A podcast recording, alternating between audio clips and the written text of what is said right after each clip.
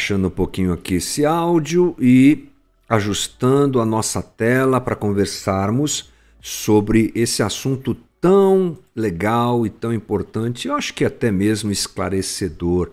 Pegar um livro bíblico e entendê-lo de começo a fim é muito legal, muito interessante, muito importante para a nossa espiritualidade. É o que a gente está fazendo aqui, entendendo que o livro de Efésios fala sobre a comunidade de Deus, sobre o que Deus fez que gerou a igreja. Essa é a tônica do livro. E a gente já disse aqui algumas vezes que as cartas de Paulo elas têm uma característica interessante. É, é, ele divide as cartas em duas partes.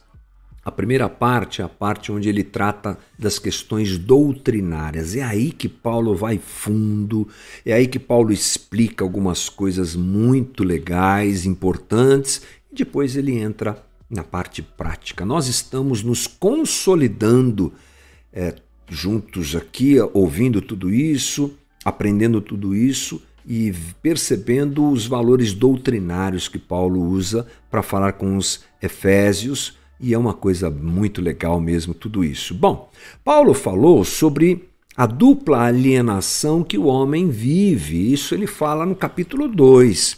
É o que nós utilizamos para conversar na última live, né, as duas últimas lives.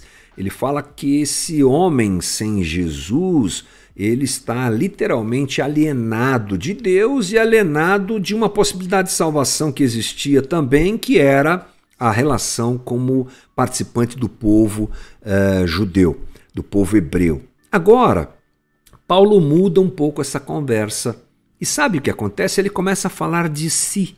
É isso mesmo. Eu chamei o nome desse capítulo aqui de Igreja, Igreja, Igreja, e você vai entender quando a gente chegar no final. Paulo diz assim no capítulo 3, entramos no 3, hein? Versículo 1 ao 13, vai ser a nossa conversa dentro desse capítulo aqui nesse primeiro momento. Hoje não todo, mas a gente chega lá.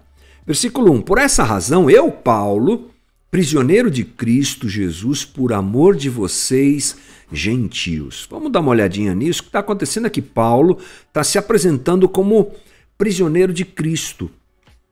E isso é bem interessante. Sabe por quê? porque Paulo está preso. Mas ele não se considera prisioneiro de Roma. Ele não se considera prisioneiro desse sistema. Ele se considera prisioneiro de Cristo. Isso é bem importante, né? Ele observava todas as coisas por uma absoluta visão da soberania de Deus. Ele sabe, Deus está no controle de tudo. E ele ainda diz que essa prisão tem a ver com gentios. Você se lembra quem são gentios? Nós somos gentios. Quem não nasce de descendência judaica diretamente é um gentio.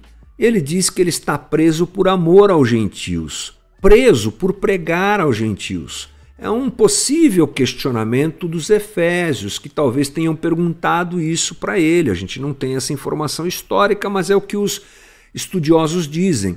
Ele está preso por pregar aos gentios que foram reconciliados com Deus e reconciliados com os judeus também para formar um só corpo, que é o corpo de Cristo. Claro que me refiro aqui a um judeu convertido a Cristo nesse aspecto, né? Paulo foi enviado para pregar aos gentios. Esse foi o, a vocação dele. Olha o que diz Atos 22, 21.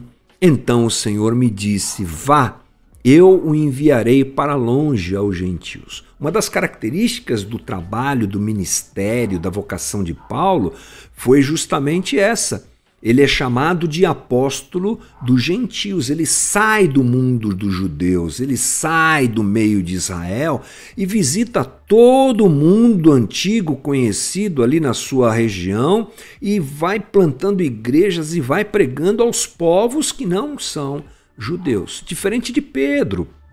Pedro fica em Jerusalém e ele se torna o dirigente da igreja em Jerusalém. Paulo não, Paulo vai para fora e o que acontece é que, ao ir para fora, ele é hostilizado.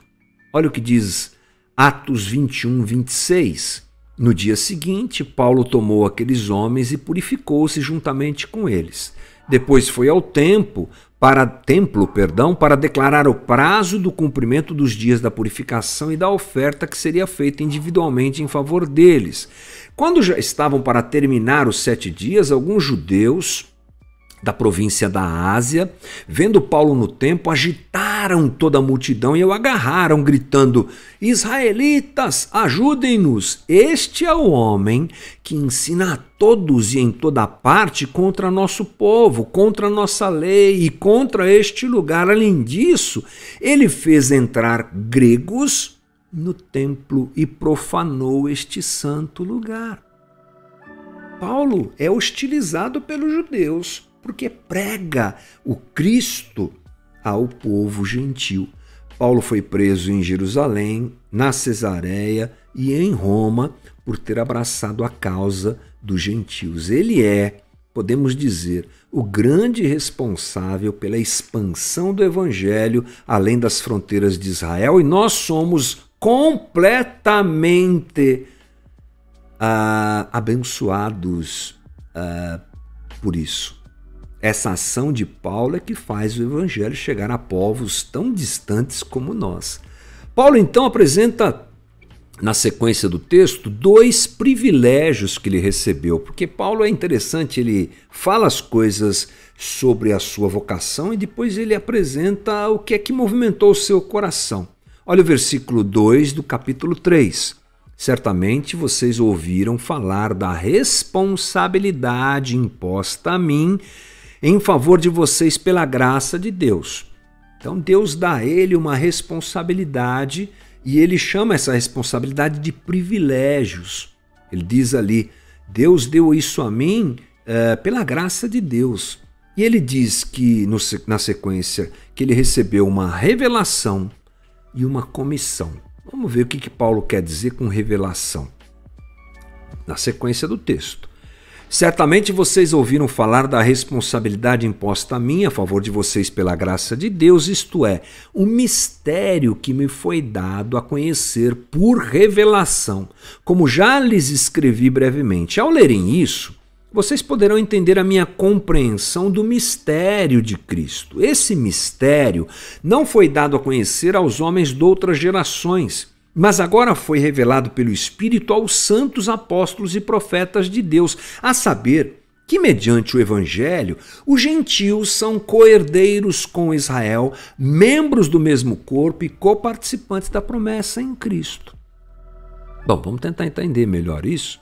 Paulo está falando desse mistério. Que mistério é esse? Bom, no português e no grego, as coisas quanto à palavra mistério são um pouco distintas.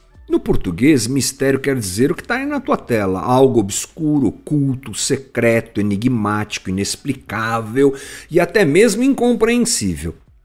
Para nós, a palavra mistério é isso, mas no grego, mysterium quer dizer um segredo já revelado.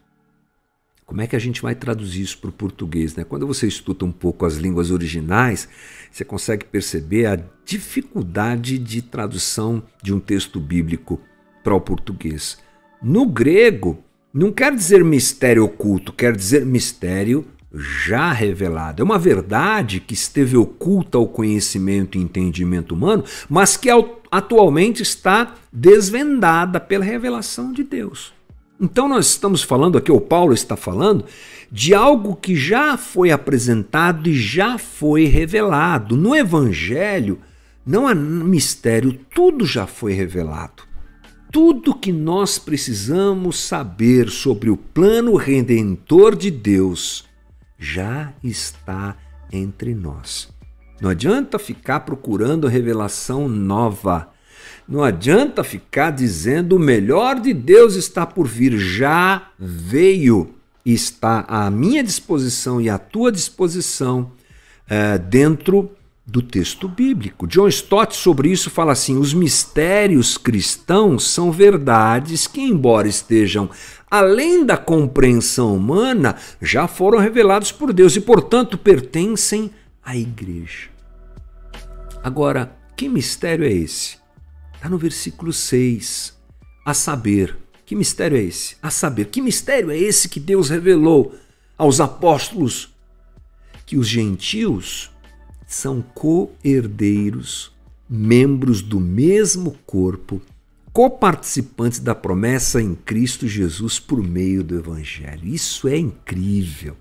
O mistério é essa união completa entre judeus e gentios por meio da obra de Cristo. Veja só, um destaque aqui muito forte. Coerdeiros é uma palavra que ele usa, é membros do mesmo corpo, coparticipantes. Ó, é unidade, é união, acabou essa diferença. E isso já estava revelado por Deus. É que no tempo certo a compreensão disso apareceu. E quem compreendeu isso? Os apóstolos, os que foram o fundamento da igreja. Eles compreenderam ele isso, inclusive, obviamente, de forma muito forte, Paulo, que brigou inclusive com Pedro por causa disso. Já já a gente vai chegar nesse ponto. Qual a novidade? A novidade, gente, dentro dessa história é que o Velho Testamento fala do plano de Deus também para os gentios. Deus promete, através de Abraão, que todas as famílias da terra seriam abençoadas através da descendência de Abraão. Você conhece esse texto? Aonde está? Gênesis 12. Também, ao estudar um pouquinho o texto lá do Antigo Testamento, você encontra um desejo divino e uma ordem divina para que Israel fosse luz para as nações. Vejam Deus, enxerguem Deus, olha o que é ser um povo de Deus. Isso está lá no Antigo Testamento. O que os judeus não entendiam é como isso aconteceria. Como esse abraço colocaria todos na mesma condição. Como judeus e gentios se tornariam um povo só que é a igreja. Eles não entendiam como é que isso ia acontecer. E outra, é claro que firmados na sua no seu egoísmo, na proteção, no seu nacionalismo equivocado, não, gentil tá para lá, quem é de Deus somos nós. Então Israel também fez um movimento contrário a esse mistério que já estava revelado no antigo e que foi pleno na sua realidade na pessoa do Cristo. Então, uma nova nação surgiria. Esse é o plano de Deus. Acaba a teocracia de Israel. Acaba. Não há uma nação mais. Não há mais um povo étnico de Deus.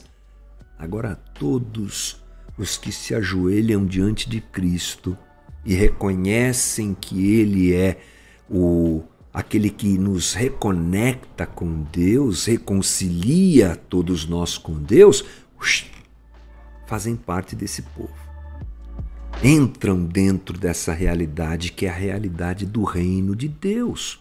Uma nova realidade, perdão, uma nova comunidade interracial, interracial aparece, surge a partir do sacrifício de Cristo e do derramamento do Espírito Santo. É a igreja, é o corpo de Cristo. E Hernandes Dias Lopes, para encerrar, diz assim: judeus e gentios seriam incorporados em Cristo na sua igreja, em igualdade, sem distinção. Essa união completa entre judeus, gentios e Cristo era radicalmente nova. E Deus revelou a Paulo vencendo o arraigado preconceito judaico. Que incrível! Paulo entendeu esse mistério e se colocou à disposição de Deus para ser aquele que noticiou isso.